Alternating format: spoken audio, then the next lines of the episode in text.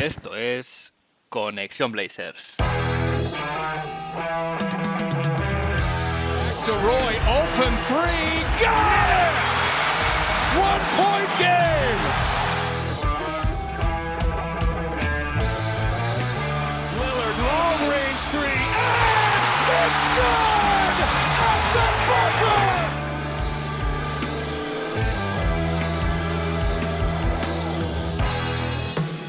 Bienvenidos al episodio 49 de Conexión Blazers.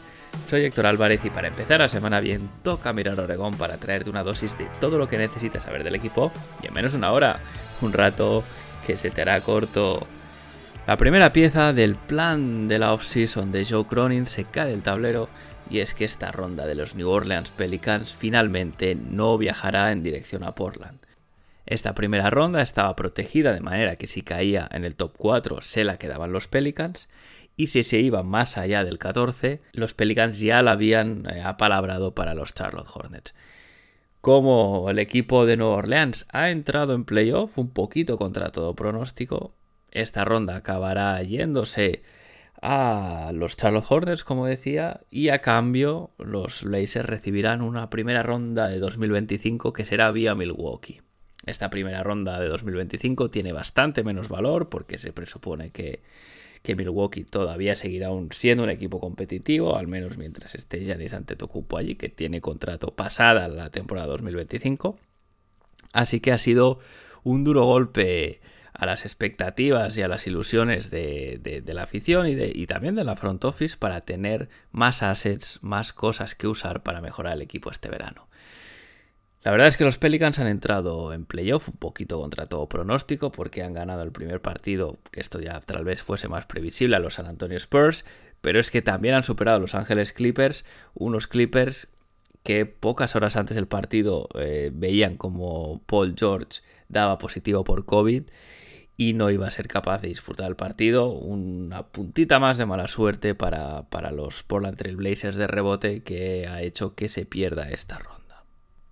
Ahora Joe Cronin se ve con un asset menos con el que trabajar esta temporada, en esta postemporada, lo que hará un poquito más cuesta arriba su misión de, de hacer un roster competitivo. No imposible, evidentemente, pero sí un poquito más complejo.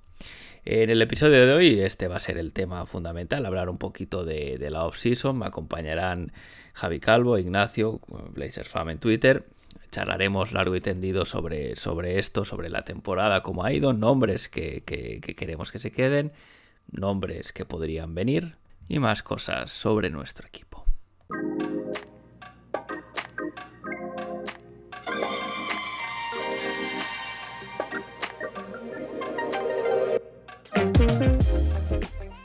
Terminó la temporada para los Portland Trail Blazers y hoy vamos a charlar un poquito de impresiones sobre lo que, lo que ha habido esta, este año y lo que está también por venir en el verano. Tengo el placer de contar de nuevo en Conexión Blazers con Javi Calvo y con Ignacio, también conocido como Blazers Fam en Twitter. ¿Qué tal estáis, chicos? Bienvenidos. Hola, muchas gracias. Un placer estar aquí otra vez hablando de nuestros Blazers. Muchas gracias, Héctor, por la invitación una vez más y eso, con muchas ganas de, compartir con, con, los dos, pues, pues un poco de, de, Blazers. Sí, hablábamos antes de, de, empezar a grabar de lo raro, ¿no? Que se hace ver los playoffs un poco desde fuera, pero que también tiene una sensación de que los puedes disfrutar un poco más, ¿no? Otras eliminatorias. Eh, ¿cómo, ¿cómo, es un poco para vosotros esto? Porque claro, son muchos años ya en que, en que nuestro equipo siempre estaba compitiendo. Sí, no, pues, yo. Bueno, dale, dale tú, Javi. Con calma, ¿no? Con la tranquilidad de que además a mí me da completamente igual quién gane. La, tengo unos que prefiero más, otros menos, pero ni, ni, ni hay ninguno que no quiera que gane de ninguna manera, ni tengo un gran favorito. Entonces los vivo con, con muchísima calma y disfrutando de los buenos partidos y pasándome un poco más rápido los que no son tan buenos. Sí, sí, no, yo parecido. La verdad que yo no recordaba, o sea, yo no, recuerdo algunas finales, pero yo desde que soy seguidor de los Blazers siempre había, había seguido la NBA, siendo pues eh, con los Blazers en playoff, no, no, recordaba una temporada en la que, en la que no, no, entráramos y pues por primera vez sí que, sí que siguiendo, la, siguiendo los playoffs desde el principio, pues desde, otro, desde otra visión, otra vertiente y sí, a mí igual, como, como con Javier, como más... A mí me está, me está siendo más, más entretenido, ¿no? no tengo que estar tan pendiente ni me estoy lamentando por, por, lo, que, por lo que le pasa a los Blazers o, o les deja de pasar, ¿no? Sí, bueno, es un, es un año distinto. Esperemos que sea, que sea el único, ¿no? Y que el año que viene el equipo pueda, pueda volver a competir. Han pasado ya unos, unos días desde que acabó la temporada. Hemos tenido un poquito más de tiempo de, digerir cómo ha ido todo. ¿Qué os ha parecido en general la temporada en sí? ¿Qué, qué, conclusiones sacáis de, lo que, de lo que hemos estado viendo durante los últimos meses? Pues bueno, ya cuando estuve, cuando estuve aquí eh, al final del mercado, ¿no? después de que se produjera el, trade de Powell, ya se veía un poco venir lo que, lo que iba a ser el resto de la temporada. Ya parecía que estaba a falta de ver qué pasaba, porque no se sabía qué iba a pasar al final, la ciencia cierta con Silla y tal. Sabíamos más o menos que lo que nos quedaba de temporada iba a estar más destinado, pues, sin Lilar y, y todo esto, a un mayor desarrollo de, de los jóvenes, a perder partidos, a tanquear y bueno, es un poco lo que hemos visto. Yo al menos, ya que hemos tanqueado, yo creo que se ha hecho bien, ¿no? Solo hemos ganado desde la racha que tuvimos de los, de los tres, tres o cuatro partidos seguidos, ¿no? Que ganamos. Luego creo que hemos ganado dos partidos, dos, de los últimos, sí. dos de los últimos veintitantos. Y, bueno, eh, por, ese lado bien, contento de que al menos se ha tanqueado bien. Se, tenemos un, una selección en la lotería número 6 que, bueno, está, está, está bien. Mm, mejor en ese sentido no se podría haber hecho porque eh, perder más hubiera sido ya, hubiera, ojalá, pero, pero bueno.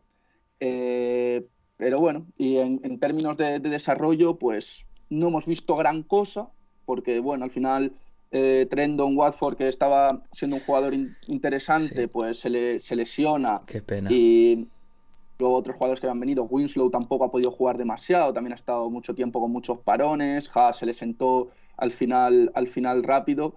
Y, bueno, eh, aquí en Jones hemos visto un poquito y, bueno, viendo un poco la temporada tranquilo, con tranquilidad de ver los partidos un poco más por diversión. Sí que es verdad que, al igual que decía con playoffs que se veían tranquilos, estos últimos partidos también los he visto pues mucho, mucho más tranquilos. Es que asumimos desde muy pronto ya de que la temporada se había acabado. Y es verdad que hubo unos primeros partidos que medio competimos y que la llegada de Josh Hart con todas sus ganas como que impulsó a todo el equipo a, sumar alguna victoria, pero es que llevamos semanas que es que somos el equipo más flojo que yo he visto en mi vida en la NBA, que nos costaba pasar de 80 puntos.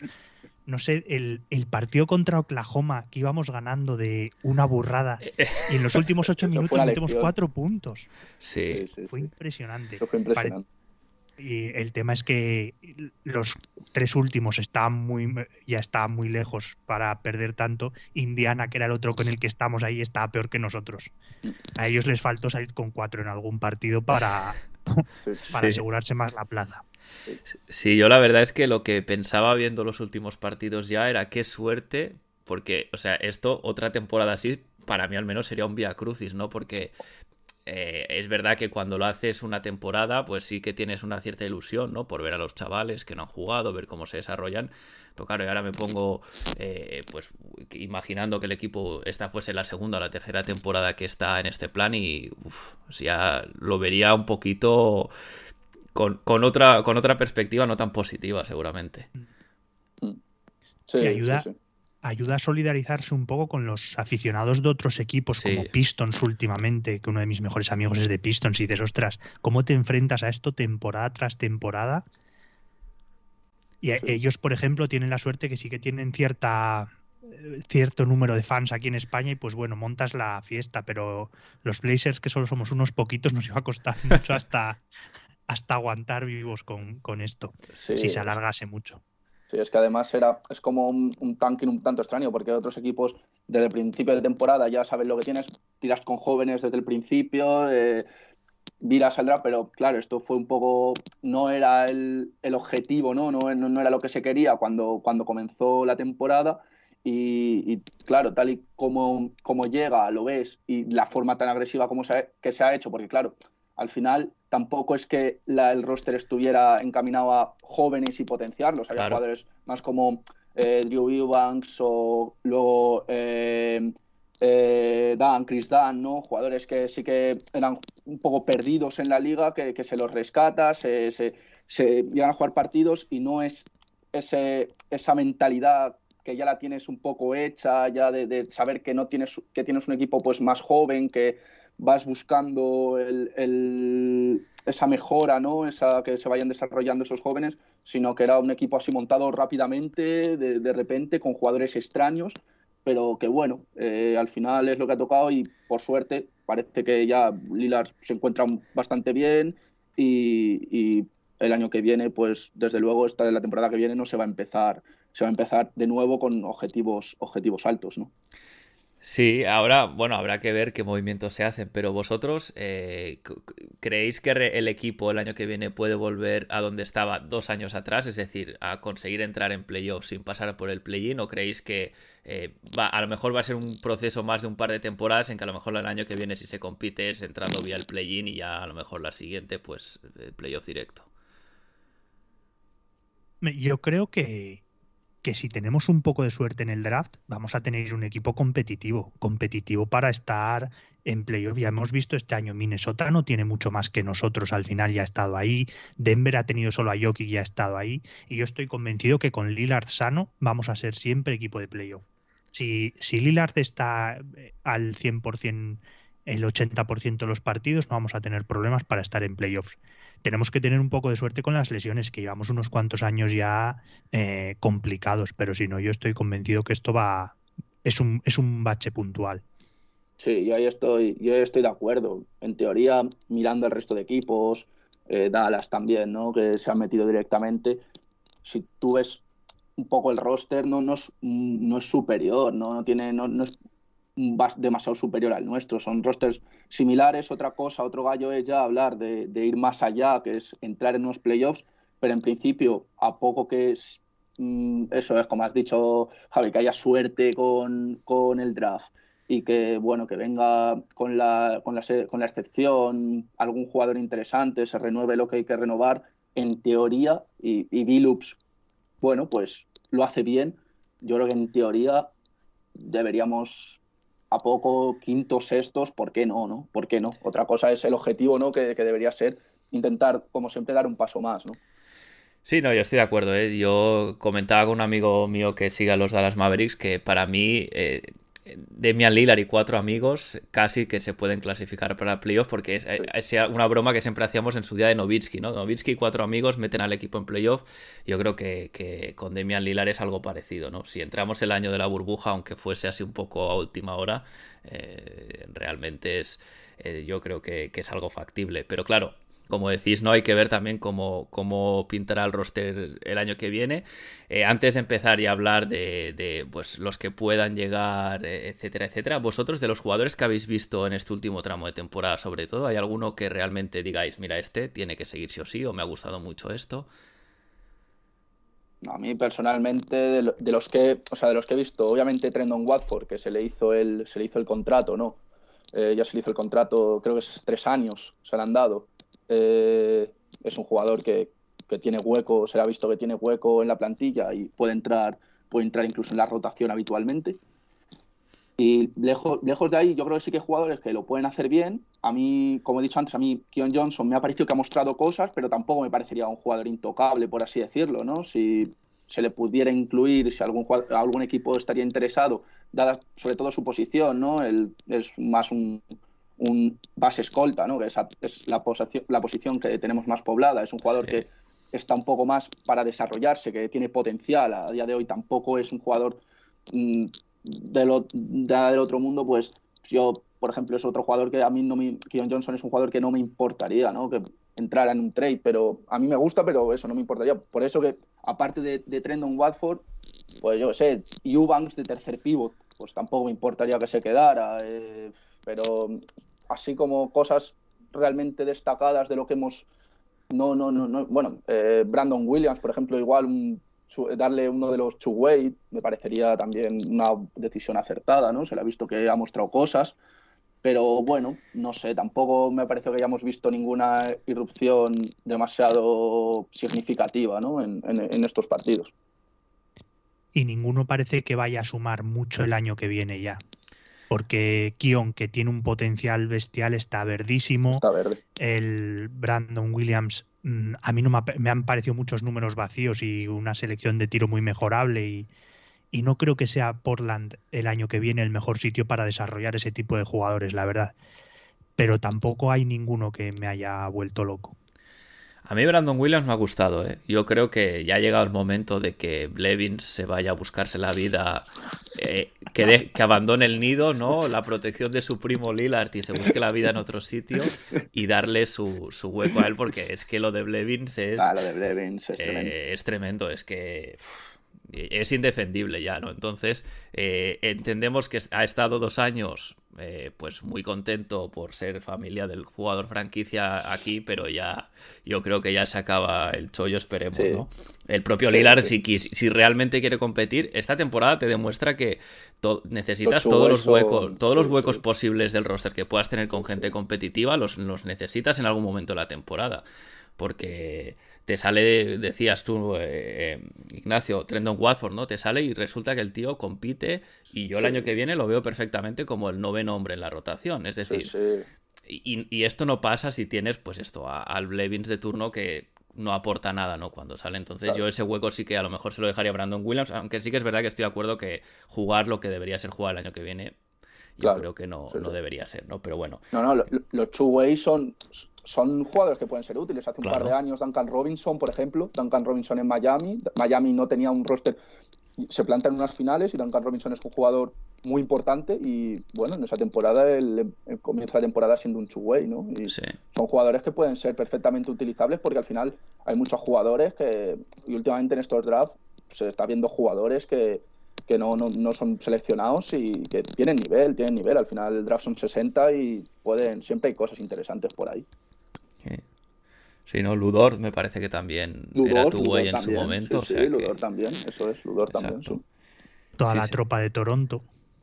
Eh, es que Toronto, poca broma, ¿eh? el, sistema de desarrollo de jugadores que tienen lo hacen muy bien. Aunque debo decir que este año, eh, shoutouts al equipo técnico que desarrolla jugadores, porque yo creo que se ha notado mucho el trabajo que hacen de ver al principio de la temporada jugadores como Greg Brown o CJ Levy y verlos al final y decir, ostras, eh, han mejorado mucho. En el caso de Levy, evidentemente su, su potencial, su talento es más limitado que el de Greg Brown, pero ha, sido un jugador potable, yo creo, viendo el contexto del equipo, obviamente, durante estos partidos. El propio Ferni también, jugadores, Trendon Watford también, sí, sí, muchos Nasir hasta la este lesión, Nasir, Little hasta la lesión, estaba muy bien. No, eso es así, ah, es así ni hace un año yo creo que nadie hubiera imaginado que iba a llegar a este nivel, la verdad. No, no, no. Es que lo que lo que dio fue increíble. Ahora están saliendo las listas estas de 25 mejores jugadores, no, pues, de, menos de 25 años, ¿no? Listas de jugadores de menos de 25 años y no sale ni entre los 30 primeros. Yo no lo entiendo, o sea, no lo entiendo. No lo entiendo porque es que lo que hizo, no sé cuántos partidos fueron, fueron unos 10, 15 partidos, ¿no? Que le vimos que no fueron y se le veía que era un jugador ya, que estaba ya, estaba ya, está ya, está ya para ser un jugador muy importante y a mí tampoco me sorprendería que, es que es verdad que hay pocos equipos que igual le pueden hacer ahí un huevo, pero es un jugador que, por el que pueden poner bastante dinero, bastante dinero algún, alguna franquicia este verano. Sí, es una de las, de las eh, incógnitas que, evidente, la, la, franquicia le va a renovar. El tema será el precio, ¿no? Siempre te puede llegar un equipo, como dices, ponerle la oferta ahí poco más de lo que tú quisieras pagar y que te la, y la tengas que igualar, ¿no? Pero bueno, yo creo que igualarán cualquier oferta porque eh, eh, se ha creído mucho en este chico desde que llegó. No demostró gran cosa realmente, pero este año sí que ya ha explotado y, cuidado porque tiene, no sé, ha demostrado que tiene madera de, estrella, ¿no? Casi. Mm, totalmente. Totalmente. Sí, sí. Eh, entonces, uno, ahora ya si queréis un poco entramos en, nombres ¿no? que, puedan venir, etcétera. Tenemos, tenemos el, caso de, bueno, de Anferni, que evidentemente parece que, se le van a renovar. Y luego está también Yusuf Nurkic, que también todo apunta a que, a que la franquicia le quiere renovar. De hecho, si le han sentado y él lo ha aceptado, Yo creo que ya han acordado Sí, yo creo que ya está hecho. hasta el numerito del contrato, pero bueno, eh, a- a- to- todo puede pasar ¿no? en la agencia libre, pero sí parece que él también, también va a seguir. ¿Vosotros qué, qué os parece que Nurkic tenga pinta hoy por hoy, al menos, eh, que juegue unos años más con nosotros? A No, mí yo estoy persona- oh, dale, dale.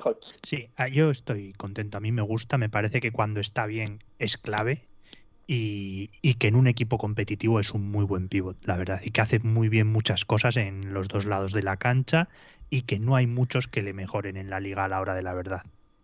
Sí, yo estoy de acuerdo. Creo que está infravalorado en defensa porque a veces pues tiene problemas de faltas, como le pasó con, con Jokic el año pasado, pero en defensa no es un jugador muy vistoso porque no, no, no hace tapones, no, no, no se le ve, es grande, se mueve, pero, pero sí que está ahí, es un jugador que está ahí, que, que hace trabajo que no se ve, que es muchas veces que suele estar bien colocado, que, que, que sabe leer, yo creo, bien la defensa. Y luego en ataque, desde la lesión, yo, o sea, siempre le veo que le falta un pelín de confianza a la hora de ser un poco más agresivo una vez que está dentro, de comerse el aro, pero a mí me parece que es un jugador que, que, que cuando, cuando está bien, cuando está concentrado, cuando él está, él se siente bien, sí, sí que es un jugador que yo creo que en, en la cabeza, pues le, le afecta todo. Ya se vio con, yo creo, un poco con, con Terry Stotts las últimas, las últimas Sí. temporadas, que no estaba, no estaba contento con la dirección del equipo, pero yo creo que es un jugador que, que tiene potencial, que al final tiene un contrato, si se queda, que probablemente se quede en unas cifras similares a las que está ahora, si lo comparas con otros pivots, está bastante bien. La posición de pivot no hay muchos, no hay tantos en la liga y a mí, a mí Nurk me parece que es un jugador que, que- está bien que se quede y que puede aportar mucho y que creo que, que le podemos, podemos ver, siempre lo decimos, ¿no? Pero yo creo que le podemos ver haciendo números de, de 15-12 perfectamente, 17-12 con buen, bien bueno, buenos porcentajes perfectamente. Así que sí, yo a mí me parece bien. Sí, es un jugador un poco frustrante a veces por, porque se, es él se frustra y las manos de mantequilla estas que tiene y, que le molesta hasta el más bajito en la pintura. Pero yo soy, bueno, yo siempre, de hecho, alguna vez se me ha dicho que, me gusta demasiado y, que lo- como que no soy objetivo con Nurkic, pero a mí me parece que, eh, lo decías Javi, hace muchas cosas bien. Yo siempre digo, no es un 10 en nada, pero es un 8 en todo. Y no hay tantos pivots que, que, que- que sean así. Y además, es, no sé, me parece mucho más rápido de lo que podrías pensar para el tamaño que tiene. Porque no salta mucho, no, eh, como mueve. Ignacio, no pone muchos tapones, pero es que sale bien a las ayudas. Si se queda con un pequeño en el perímetro, bueno, se lo pone un poco difícil, ¿no? Tampoco le pone una, una autopista hasta la pintura. Entonces, es un, es un buen jugador. Y sobre todo el tema del precio, ¿no? Que por el contrato que puede tener en el equipo, pues es difícil sacar un, un pivot mejor, ¿no?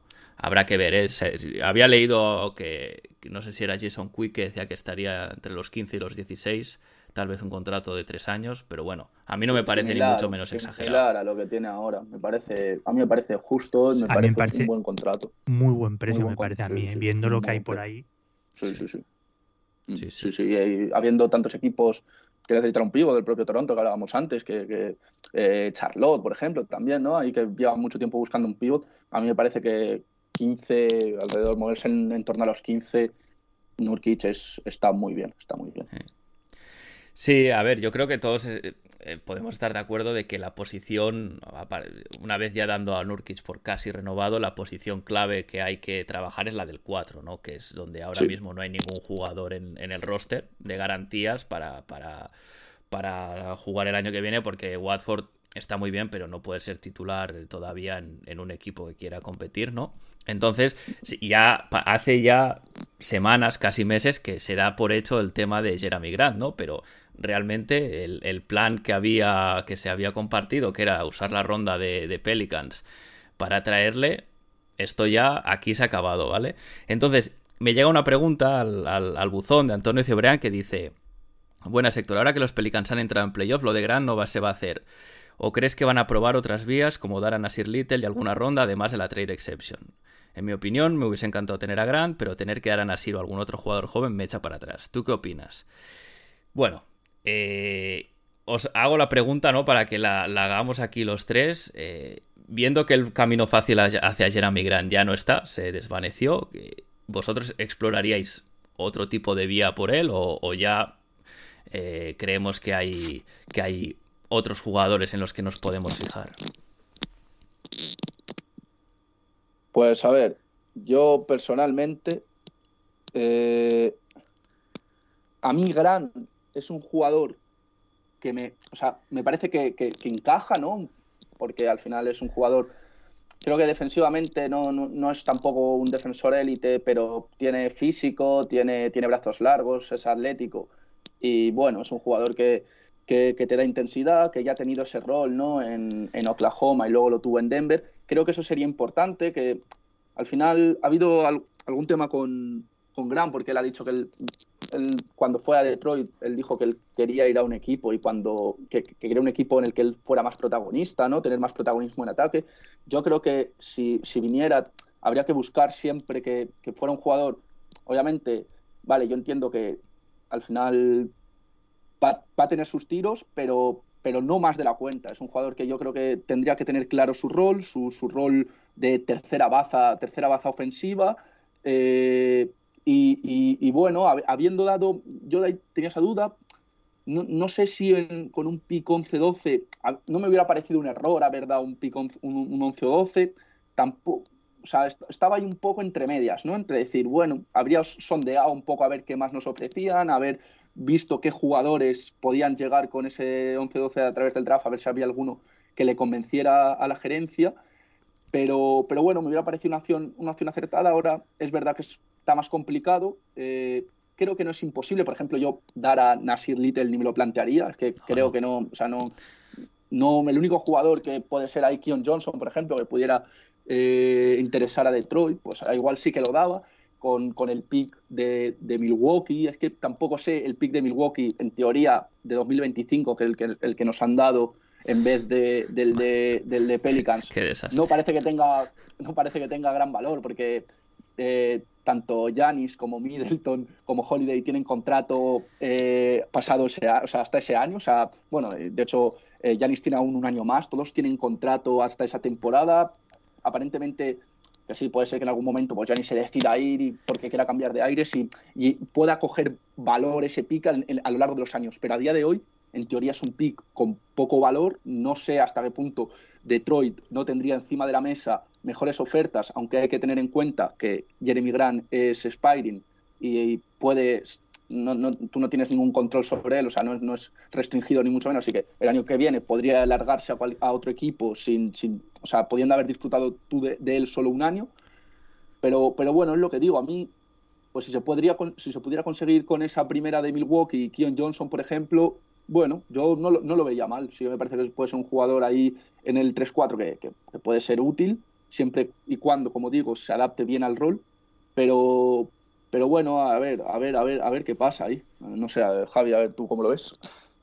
A mí sí me gusta mucho Jeremy Grant. Es verdad, no daría a Nasir Little eh, nunca, salvo una cosa loquísima. Yo a Nasir Little lo quiero aquí, me gusta mucho y creo que, ha entendido muy bien el espíritu del equipo y que, y que esa energía que tiene la ha sabido transmitir a todo el equipo cuando ha estado disponible. Pero bueno, y también habrá que en algún momento ser nosotros los que hagamos un, intercambio que nos favorezca, ¿no? Que no seamos siempre los parguelas de los traspasos y salgamos perdiendo en todo, sino que en alguno podamos decir, oye, qué buen negocio hemos hecho, qué bien han, eh, ha hecho el eh, Cronin, cómo, cómo, lo ha logrado eh, medio estafar al otro. Que no seamos nosotros siempre los medio estafados. Que con, pues como dice Ignacio, que no sé, que movamos un poco a alguno de estos jóvenes que hemos estado enseñando estos días, alguna ronda de estas que no tiene valor, no sé, que podamos hacer algo, pero sin volvernos locos y sin, sin meter a los intocables. Sí, no, yo tampoco. Nasir Little creo que, que tiene un potencial.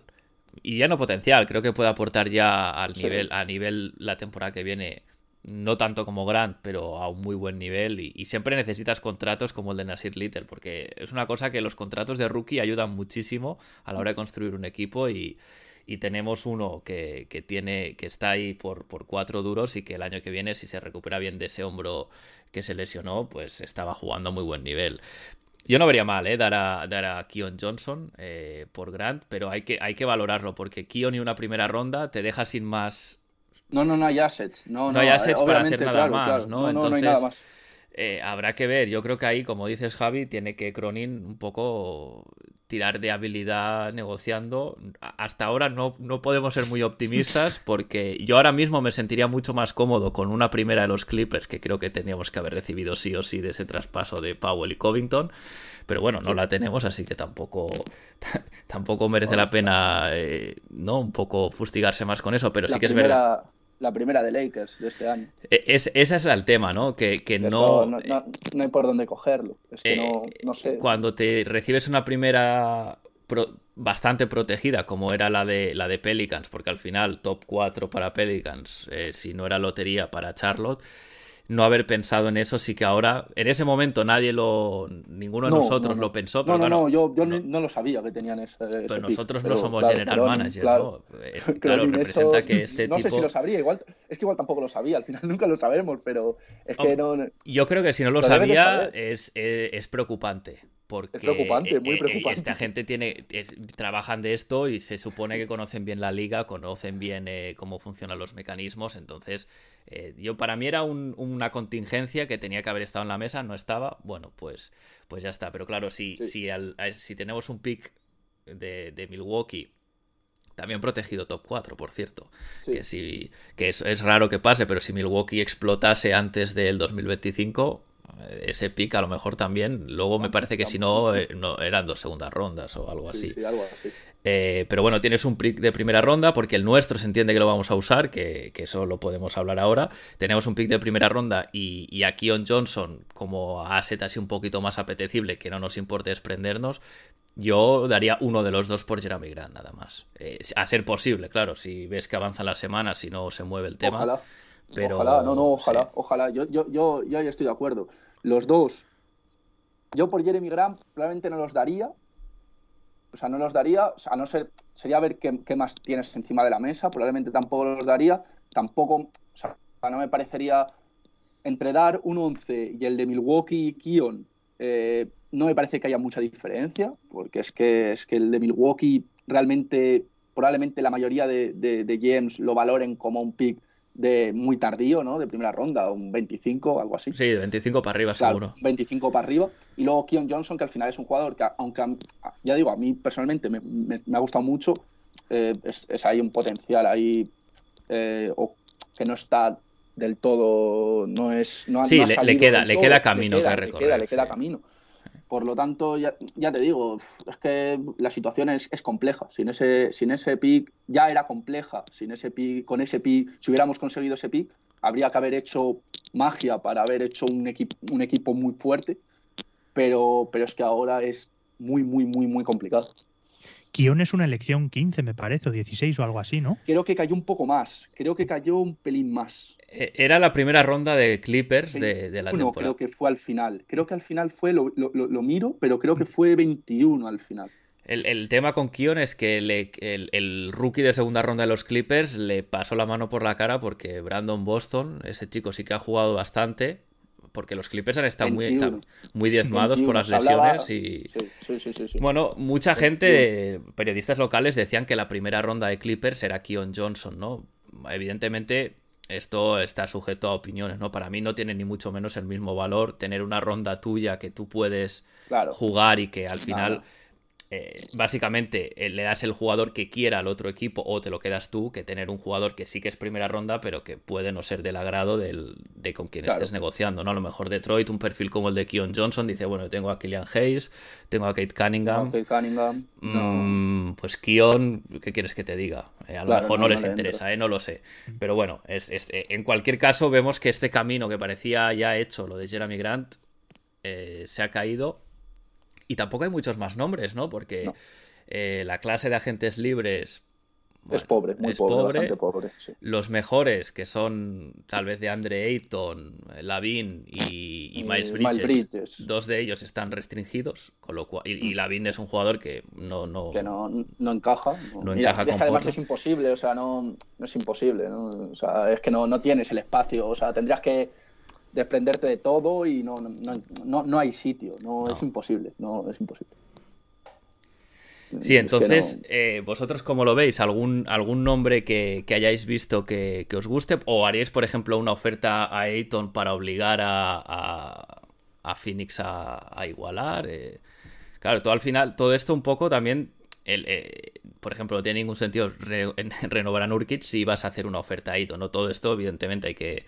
Eh, Cronin lo que tiene que trabajar, pero ¿qué ideas así tenéis vosotros de nombres o de, o de posibles movimientos?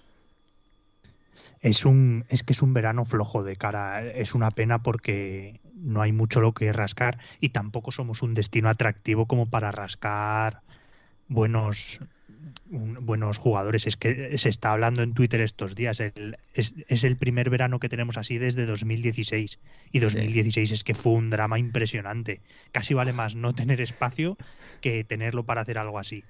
Y, y yo no, no, veo muy claro que podamos eh, sacar algo provechoso en, en la agencia libre, la verdad. Es que a priori lo que vamos a tener es la. Yo creo que tendremos la full mid-level exception, que son 11 millones, creo que es este año ya, son 11 millones.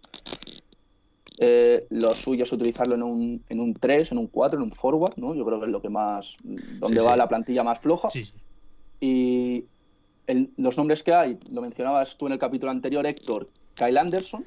A mí me gusta mucho. A mí es un jugador que me gusta porque, o sea, es, defensivamente está muy infravalorado, es muy buen defensor, muy bueno, roba muchos balones, es muy hábil metiendo manos. Es que es muy largo, ¿eh? Es muy, largo, Kyle Anderson. es muy largo, es, slow-mo, es, es, un buen jugador. Vamos a ver, Memphis tiene espacio, es un jugador. Eh, ayer estuve viendo el partido, tuvo, tuvo minutos. En principio, yo creo que Memphis teniendo espacio y no, siendo, no habiendo un. No habiendo muchos agentes libres destacados, a no ser que se lancen, que yo creo que van a igualar, todo lo vas a poder ser igualado, tanto en el caso de Bridges como en el de, en el de Ayton. Supongo que le acabará, acabará renovando, yo, yo lo que creo, pero sí que sería un jugador. Al final es de esos jugadores que yo de titular no, no, no creo que igual tenga el. está ahí justito para ser titular. Anderson, Kyle Anderson, pero sí que sería un jugador útil y, por ejemplo, otro que he visto, que yo creo que podría ser interesante, es TJ Warren. Jugártela un poco a TJ Warren. Moneda al aire. Moneda al aire. Moneda al aire, moneda al aire, pero, pero si lo tienes que utilizar eso, esa mid-level exception, yo no veo muchas mejores opciones. Y al final, TJ Warren es, es, moneda al aire, es moneda al aire, pero de alguna manera te lo, te lo tienes que jugar y a mí no me parecería, dentro de lo que hay, no me parecería una mala opción, la verdad es que si está sano y tiene un nivel cercano al que tuvo en la burbuja, es un salto de calidad eh, impresionante, pero que lleva, lleva, desde entonces sin jugar, yo creo. Ah, sí, sí, sí. El año pasado jugó ocho, partidos, que lo miré el otro día, siete u ocho partidos a principio de temporada, los primeros siete, seis, siete u ocho, y se volvió a lesionar y lleva desde ahí. O sea, lleva pues un año, dos años y pico sin jugar prácticamente, pero claro al final esos, esos partidos que jugó después ya recuperados, o sea, estuvo otra vez a un nivel bastante bueno, pero claro, obviamente eso hace, hace mucho tiempo, ¿no? Pero, pero bueno, a mí dentro de lo que hay sí que me parecería un jugador por el que me arriesgaría y que, bueno, igual con una mid-level exception se podría, se podría conseguir si no... Porque esos 11 millones no hay muchos equipos con espacio tampoco este año y podría ser un jugador interesante. Pero es que lejos de ahí sí, no, es que no, no, no hay gran cosa. Y, después el tema del espacio salarial lo tenemos, pero no lo tenemos también, porque cuando renueves a Simons y a Nurkic, eh, se, te va, se te va muchísimo ahí. Luego está el tema de Joe Ingles, que parece ser que Cronin ha dicho muchas veces que le gusta y que lo quiere retener. Entiendo que Joe Ingles también es un poco moneda al aire en el sentido de que una, una lesión como la que ha tenido, viniendo a hacer una temporada un poco más floja, Sí, eh, no, yo por Ingles no daba, o sea, yo le daba lo justito, o sea, no, no haría ni, de lejos ningún tipo de, locura por Ingles porque es eso. Sí que es verdad que venía de unas temporadas muy buenas, pero ya este año ya había empezado a bajar el nivel, ya estaba tirando algo peor y es un jugador útil que yo creo que encaja bien un poco lo que se necesita por el tipo de jugador que es, pero no es, o sea, no es para hacer ni mucho menos no, no me arriesgaría porque ya había empezado su declive, ya tenía una lesión ya siendo un jugador ya con edad bastante, bastante importante. Y seguramente haya más equipos que le tengan echado el ojo en caso de que sea un precio competitivo, será muchos los, los, equipos que le quieran.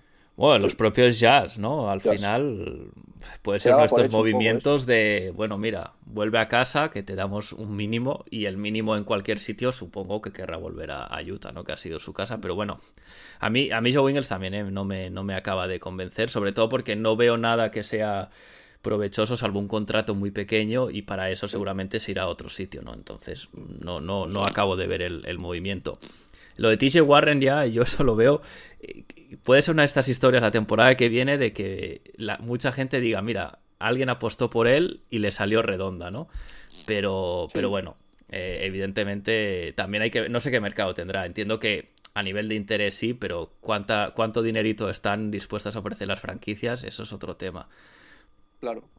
Sí, yo creo que, por ejemplo, en TJ Warren es eso, que más que la mid-level exception de 11 millones, no creo que haya ningún equipo de los de abajo que tengan espacio que se la jueguen. O sea, puede ser, ¿no? Pero veo complicado que haya alguno que se la juegue dándole un contrato mayor que esos 11 millones que te da una mid-level exception completa. Y, por ejemplo, en el caso de Pacers, yo creo que no, no, no, no sé hasta qué punto puede entrar en esa reconstrucción que están haciendo. No sé si lo verían como un jugador provechoso, no lo sé, no lo sé, pero bueno, yo creo que podría ser un jugador interesante.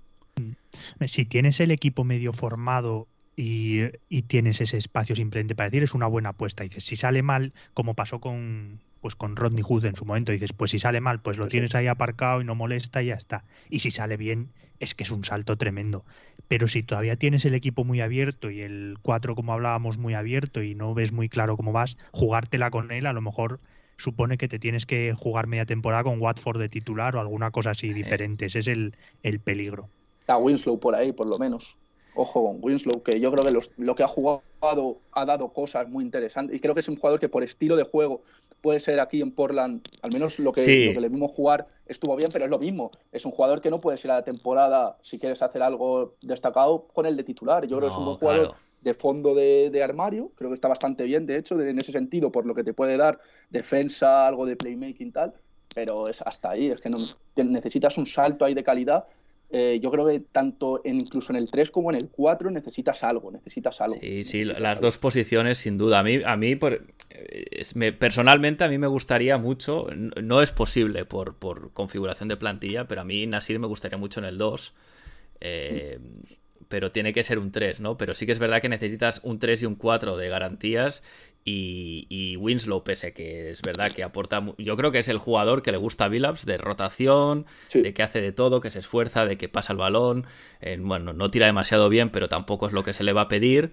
el problema que tiene un poco, yo creo que son las lesiones, ¿no? Que viene siendo su talón de Aquiles toda su carrera. Y le pasó en, en Miami, le pasó en Memphis y le ha pasado aquí.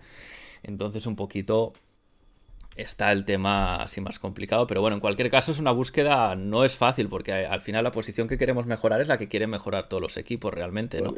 En la NBA de hoy eh, todo el mundo quisiera tener los jugadores que tiene Toronto, ¿no? Con Anunobi, con Siakam, con Scotty Barnes, que tienes ahí tres tíos que te defienden del 1 al 5 prácticamente, que hacen un poquito de todo, ¿no? Anunobi es un nombre también que gusta mucho, pero yo creo que este ya es muy, muy difícil de conseguir, ¿no? Eso para mí sería el, jugador. Yo soy un jugador Anunobi, sin duda. Pero claro, es lo que dice, es muy complicado. No sé hasta qué punto eso podría ser factible con algo del, algo del draft o algo así. No, lo, veo complicado. Sí que es verdad que hay, como dice también, Toronto tiene varios jugadores, pero es el tipo de jugador que, todo el mundo busca y que a nosotros pues nos vendría, nos vendría de lujo. Es un, pues la versión mejorada de la superversión mejorada de Harkless, ¿no? Es como el, es, como la el Harless el Harless Elite. Mike, Michael Bridges, otro jugador que es de ese estilo, ¿no? ese tipo de jugadores. Harkless a mí me gustaba mucho, ¿eh? creo que lo hemos echado mucho de menos cuando se ha ido, aunque es verdad que tenía, veía a veces veía el aro más pequeño que... Pero es que era un tipo, unos brazos interminables también, que defendía muy bien al uno contra uno una marcha. En su momento no se dio mucha importancia, pero el, tiempo ha, decidido darle una importancia tal vez que no tenía en su momento, ¿no? Y en, y en los equipos en los que ha estado, en todos ha tenido algún momento para tener oportunidades también y mostrar un poco sus virtudes, sobre todo defensivas, como decías. Y joder, parece un jugador útil que ha estado ahí rotando un poco entre equipos, ninguno ha acabado de apostar por él en serio pero le ves cositas siempre. No sé muy bien por qué no ha logrado hacerse con un hueco más claro en, en ningún sitio.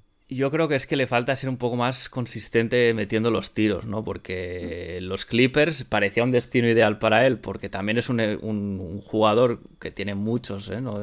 aleros así de su estilo, pero eh, bueno, eh, es, nunca ha acabado de ser un tirador muy fiable, ¿no? Entonces eso yo creo que le penaliza, pero vamos, que a mí estoy de acuerdo, ¿eh? ha tenido siempre momentos, en Sacramento esta temporada también, así que bueno, no, es, una de esas historias que nosotros desde fuera no, entendemos demasiado, pero parece ser que entre lo que serían las gerencias de la liga está le tienen bastante puesto el tipo de jugador que es y no, no, no, no más de ahí, ¿no?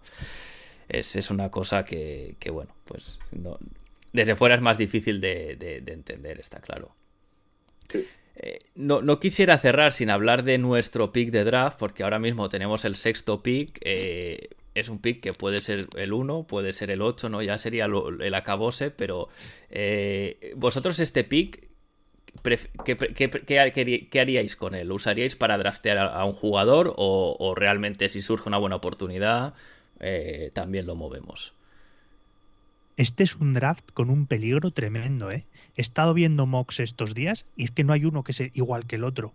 En uno te ponen top 1 a 1 que, y en otro es el 8. O sea, no es que estén rotando el 1 y el 2 y el 3, es que están rotando entre el 1 y el 8 todos los jugadores.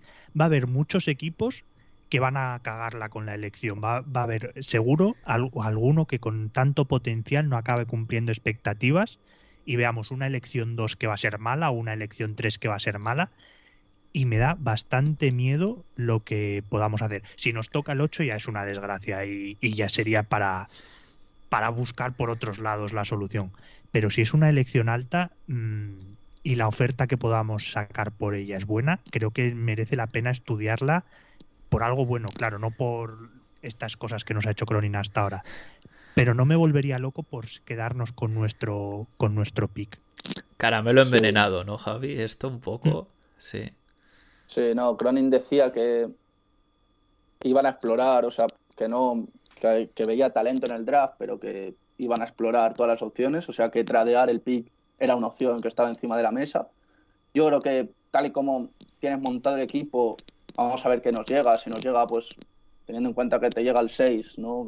que, es el que tienes ahora, lo más probable creo es un 7, 6, 7. Eh, al final es ponerlo encima de la mesa, ver qué te ofrecen, ver qué puedes ofrecer, pero sí que si tu objetivo, como es el objetivo, es el competir a, corto plazo, pues intentar conseguir algo que esté ya en la liga y que sea de verdad un jugador interesante, que, esté bien, como has dicho Javi, que no sea como los tres que ha hecho hasta ahora Cronin, eh, que es algo que nos pueda venir bien, yo creo que eh, se debe hacer.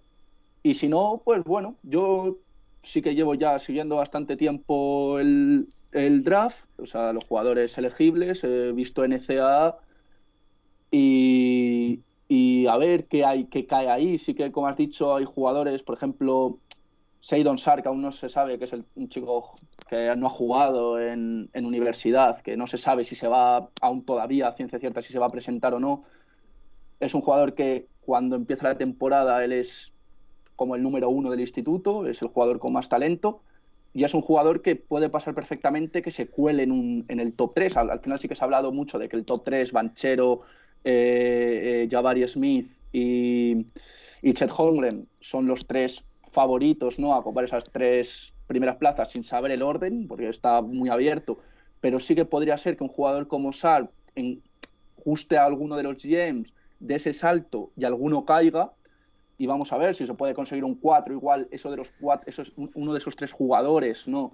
Que, que son por posición. Son, son el perfil que claro, podemos necesitar. Que se necesita, sí, sí. sí es, joder, yo suelo pensar tener aquí, poder tener a Jabari por el tipo de jugador que es, jugar sería algo muy, muy interesante.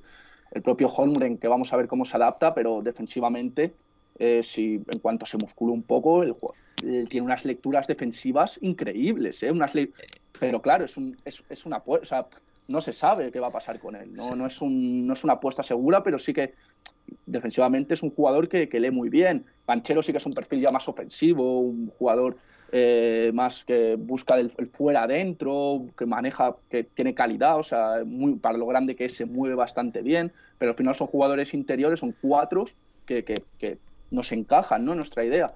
Si cae un poco más y como si tenemos un 6, no, no, no hay nada de eso.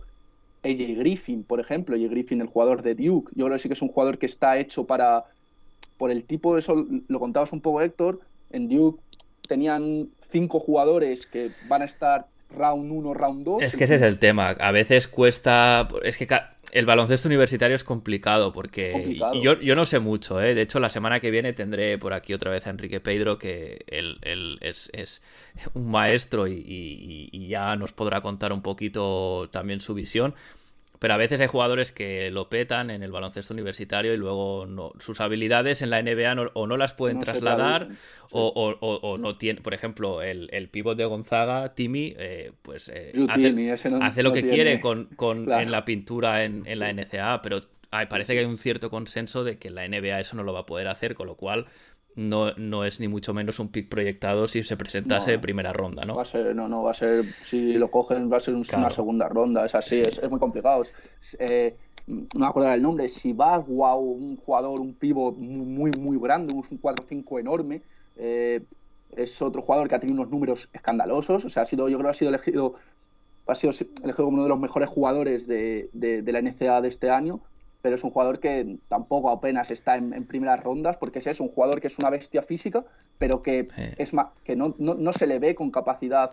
En el caso de Timmy es porque es un jugador que se mueve muy bien, en este caso es porque es un jugador muy bestia físicamente, pero que no es, no es lo suficientemente grande para ser eh, en, lo que sí que le vale en NCAA con ese potencial físico, en, luego en NBA no va a ser lo suficiente, no tiene esos centímetros para dominar la pintura como sí que los tiene en NCAA, es complicado.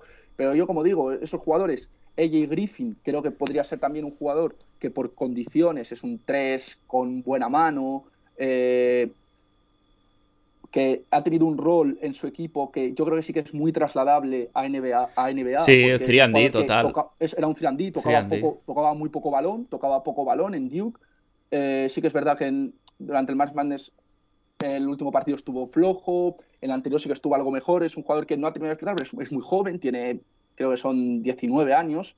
Y, sí que es un jugador que por condiciones creo que podría estar bastante bien. y sí que hay jugadores con, que pueden ser interesantes, pero es eso, al final la lotería va, va, a dictar un poco qué podemos esperar y yo creo que lo de tradear, tradear el pick tiene que estar siempre encima de la mesa. Pero, por ejemplo, si, si nos, por el puesto que nos toca elegir o por el desarrollo del draft, si tuviéramos a Holmgren a tiro, ¿no os daría vértigo elegirlo? ¿Por sus características? Es que, a ver, yo Holmgren eh, he visto poco de él, eh, debo decirlo. Eh, pero el tema, el tema físico, evidentemente, es un, es un chico muy delgado, pero mm. no me resulta tan distinto a Durant cuando llegó a la liga. ¿eh? Son dos perfiles distintos, evidentemente. Son dos perfiles diferentes, sí. Pero, sí, sé por dónde. Pau Gasol también era un tirillas ¿eh? cuando llegó a la NBA. De nuevo, perfil distinto de jugador, ¿eh? eh pero yo creo que e, es. Es que es, es como estrecho. Sí, es, como tú casi, Héctor. es una cosita de dos y pico. Es muy fino, pero sí que es verdad que es que yo lo que le he visto jugar es que se le ve que lee muy bien, o sea, lee, muy bien en defensa. En el último partido que juega le expulsan porque le, le, sacan faltas que para mí la mayoría no eran y se ve como, ¿sabe? Tiene conceptos muy interesantes y luego en ataques un poco parecido, pues puede bajar el balón, tiene un tiro que ha tenido buenos porcentajes, pero bueno, tampoco tiene un tiro espectacular, pero, pero luego se mueve bien, es que para lo grande que es, se mueve bastante bien y yo creo que, al final sí que sería, tiene su riesgo, ¿no? Pero bueno, es que es lo de siempre, al final sí que lo que va a haber que hacer es arriesgar y, por ejemplo, a mí arriesgar en Holmgren, yo sí que lo podría llegar a entender, ¿sabes? Sí que tiene, pero me parecería más, más, lógico arriesgar en Holmgren que haber arriesgado por conseguir la primera ronda esta de haber dado, ¿sabes? Como ha hecho Cronin y que al final no ha llegado, pero me parece un, riesgo que es asumible y que sí que creo que, el, que puedes conseguir algo muy interesante. Yo creo que sería un jugador, joder, con los problemas que nosotros tenemos defensivos, sería un jugador que si logra traducir que a nada que yo creo que un poco poquito se musculó va a poder traducir a la NBA bastante de lo que ha hecho en ECAA, yo creo. Así que bueno, sí, a, mí sí que me parecería un, riesgo entendible. a ver, yo creo que los tres, los tres top 3 que pueden ser que nos vayan por posición, que es los que, los que hemos comentado, cualquiera de los tres, yo, yo personalmente creo que lo tienes que draftear si te llega, ¿eh? Si, si no, si te, si te cae una ronda top 6, vamos a poner por caso, ya es diferente. Claro, y Héctor, por ejemplo, si te ofrecen por uno de esos, por ejemplo, tienes un 3 y tienes uno, tienes que seleccionar a Banchero o te ofrecen, por ejemplo, a, a Nunobi los Raptors. No, yo me cojo a Nunobi. Eh, claro, claro. totalmente. que con eso sobre la mesa, claro. Totalmente. Sí, sí, a ver, evidentemente, si hay alguien que tiene mucho, mucho interés, hágase, es decir, eh, Banchero en este caso a mí me parece tal vez el más flojo de los tres de arriba, al menos para lo que necesitamos nosotros. Para lo pero, que necesitamos. da igual, si tuviésemos a Jabari y me dicen, oye, mira, a Nunobi y, metemos, y metes a Jabari y a alguien para llenar, para llenar salario, yo, yo personalmente tiro para arriba porque aunque sí que a lo mejor sacrificas un poco el largo plazo, eh, claro, es que con Anunobi estás para competir ya.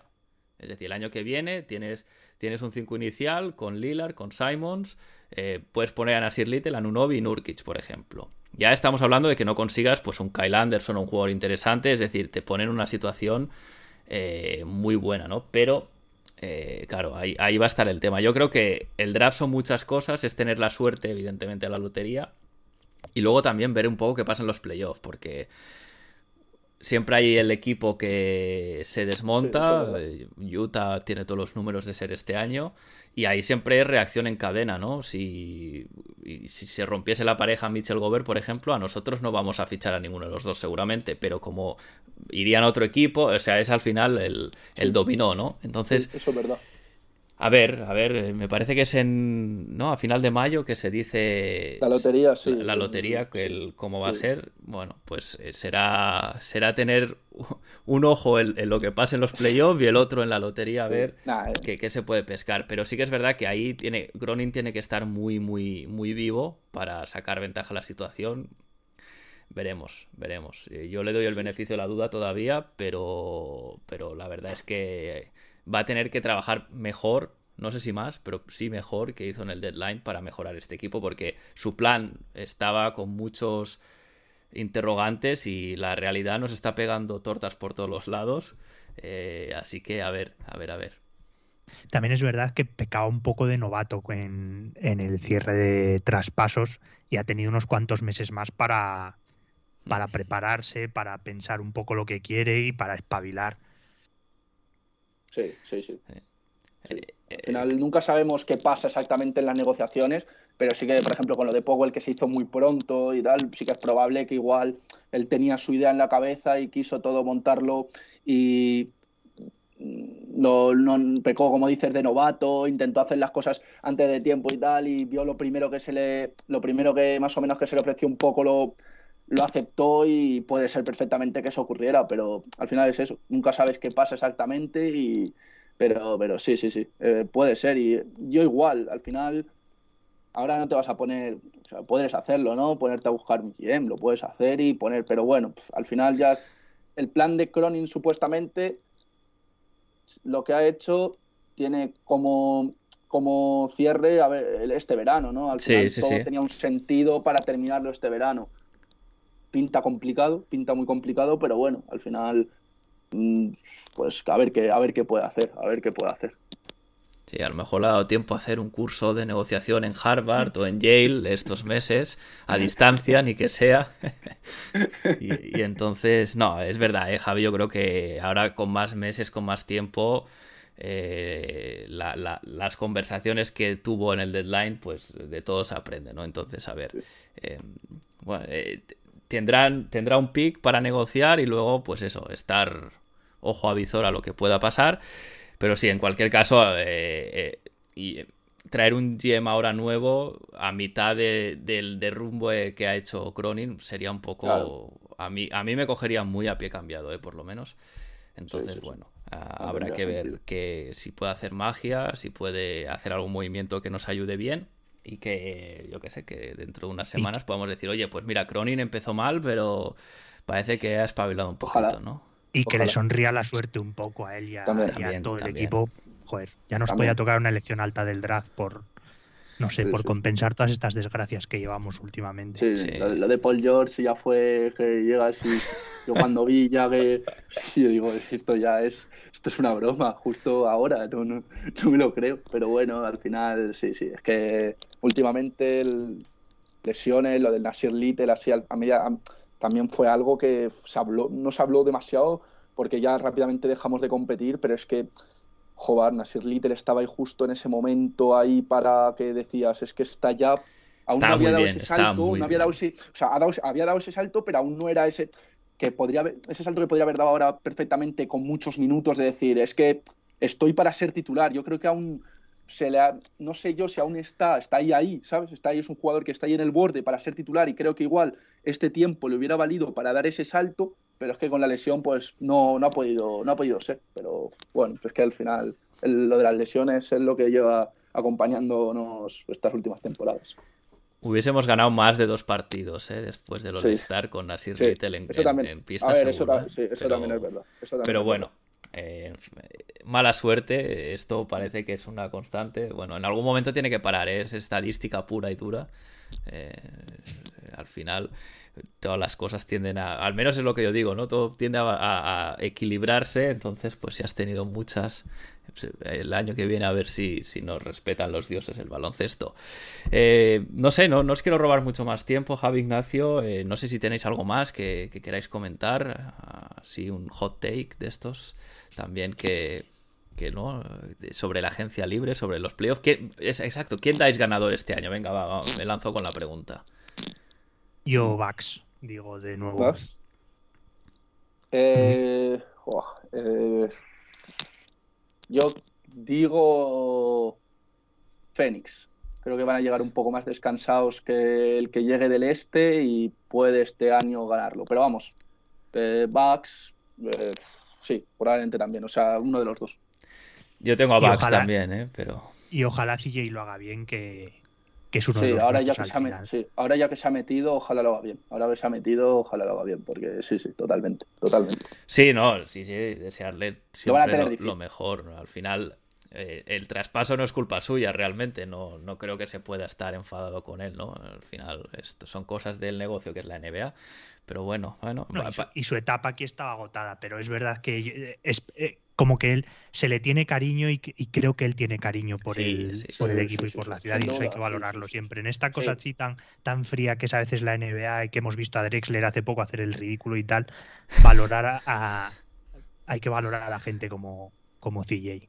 Sí, totalmente, totalmente, totalmente. A ver, a ver, a ver qué pasa. Eh, muy abiertos en cualquier caso los playoffs este año. Ahora nada, tenemos aquí, ahora acabamos y tenemos el, partidazo del, fin de semana, yo creo, el, Brooklyn-Boston. Así que eh, muchas gracias chicos por pasaros de nuevo. Y gracias a ti. Gracias a ti. Es un placer como siempre charlar con vosotros. Un abrazo. Muchas gracias, un abrazo.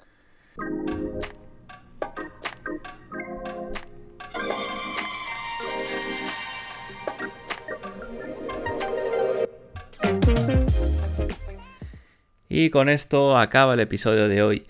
Eh, si tenéis algo que decir sobre el podcast, recordad que podéis dejar vuestros comentarios en iVoox o también podéis enviarlos junto con vuestras preguntas, como ha hecho Antonio esta semana, al buzón de correo conexionblazers.gmail.com y también lo podéis hacer en el Discord de la comunidad de Back to Back. Os dejaré el link en la descripción del episodio como siempre. También recordaros que podéis seguir el Twitter arroba Conexión Blazers, donde os iré avisando cada nuevo episodio que suba y podréis estar al día de temas de la actualidad de los Portland Trail Blazers. Gracias por escuchar el podcast una semana más. Si os gusta, recomendadlo a vuestros amigos, a vuestras amigas. Yo sin más me despido. Seguimos conectados. Hasta la semana que viene.